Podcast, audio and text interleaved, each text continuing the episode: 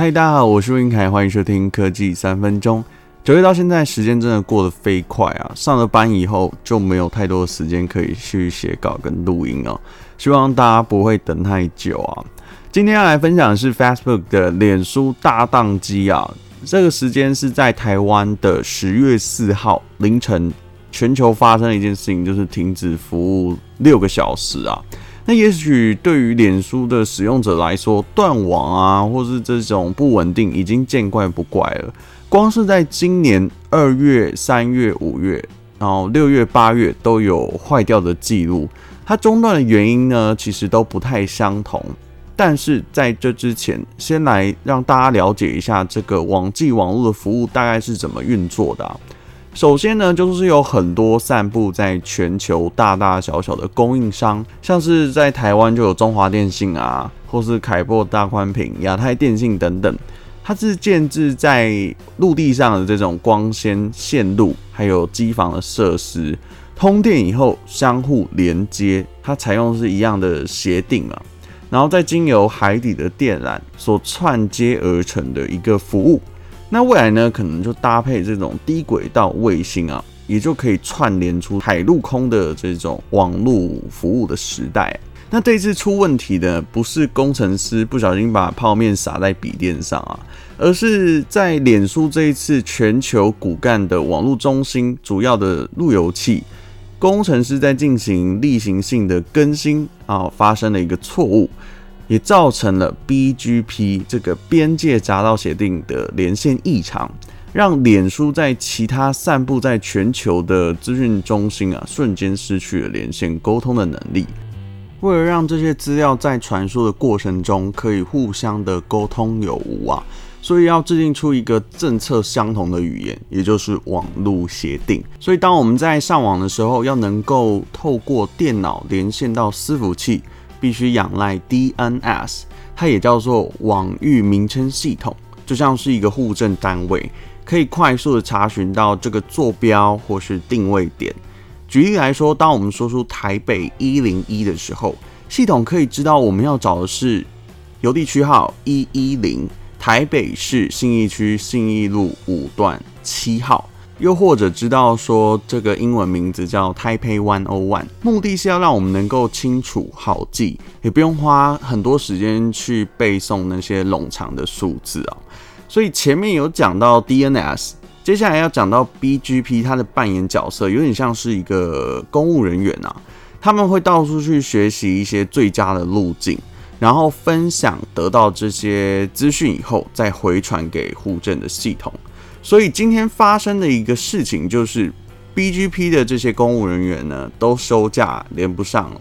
也造成了户政系统瞬间的崩坏，里面有满满的人不知道怎么样办理这些业务，然后也不知道怎么样到达这个目的地啊。经由上述的例子，应该可以感受到为什么 FB、IG、Messenger、WhatsApp、VR 的服务、企业平台等等的都一起挂掉。那偏偏所有的软体啊都绑在一起，所以被记者戏称，仿佛就像是有人把资料中心的电线全拔了，瞬间让脸书消失在这个世界。那奇怪的是，他们的侦错机制竟然没有阻挡，哎，所以服务也接连的在被关闭的情况下，当天只要有绑定 Facebook 账户服务的产品都无一幸免，像是宝可梦这个游戏啊。或是应用程式与服务啊，无法登录购物网站啊、智慧电视啊、物联网装置等等的这个应用啊，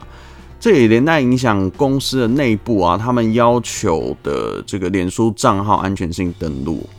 很多像是门禁的识别证啊、Workspace 的人事管理系统、好网络系统的管理后台都没有办法在那个时间点登录。尤其现在实施这个居家办公啊，所以有能力的技术人员，他们可能都面临没有权限，但是有权限的人员呢，却没有能力解决的窘境。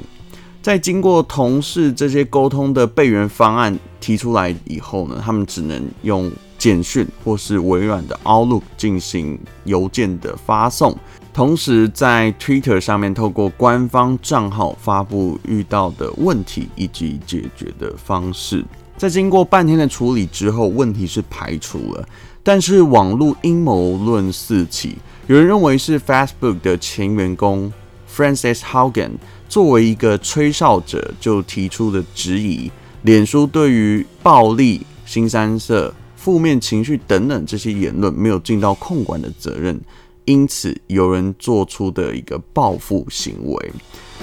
当初在二零零四年呢，脸书是靠着交友还有相互传递讯息而赢得这个天下，然后又推出 Flash 的小游戏机制，像是开心农场啊、开心水族箱、Battle、俄罗斯方块等等，这其实都是我们小时候的回忆啊。加入有些业务后，脸书就变质了，被称为万物的贴文演算法，还有广告的推播系统。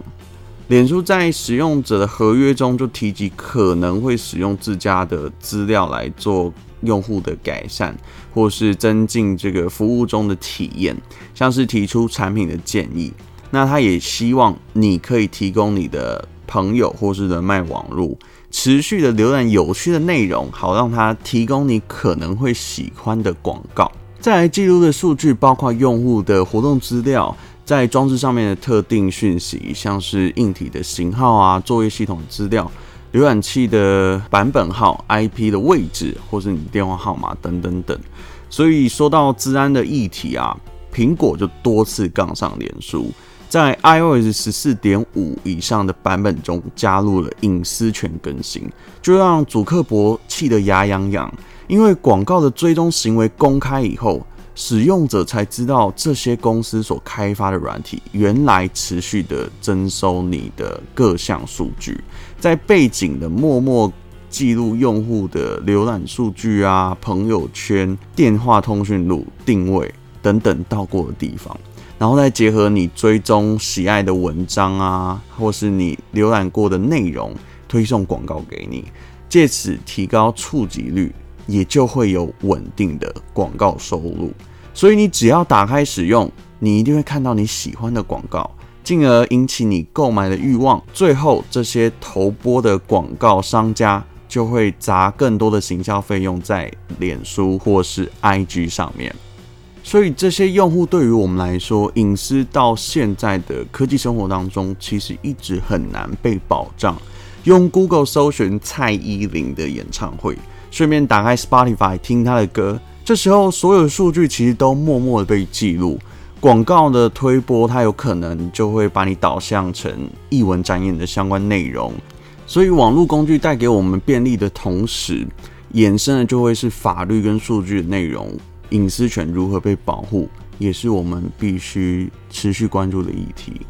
最后的部分是，你觉得社群媒体对你的生活会有影响吗？根据《华尔街日报》引述的一份过去三年的研究啊，浏览 Instagram 可能不会带给青少年或是少女们快乐，反而助长了负面的影响。分别有十四 percent 的男生跟三十二 percent 的女生表示，Instagram 让他们对于自己的身材外貌看法变得更负面。同时，十三 percent 的英国用户和少数的美国用户有自杀的倾向。这些触发原因很有可能跟这些社群媒体的功能有关。结论就是，也许社群媒体的普及，一方面带给我们便利，但是也同时带入了美丽糖衣下的毒药。你说是不是呢？喜欢今天的节目吗？欢迎到科技三分钟的听众信箱进行留言。如果想要投稿，都可以传讯息给我。以上就是这一集的节目内容，我们下次再见，拜拜。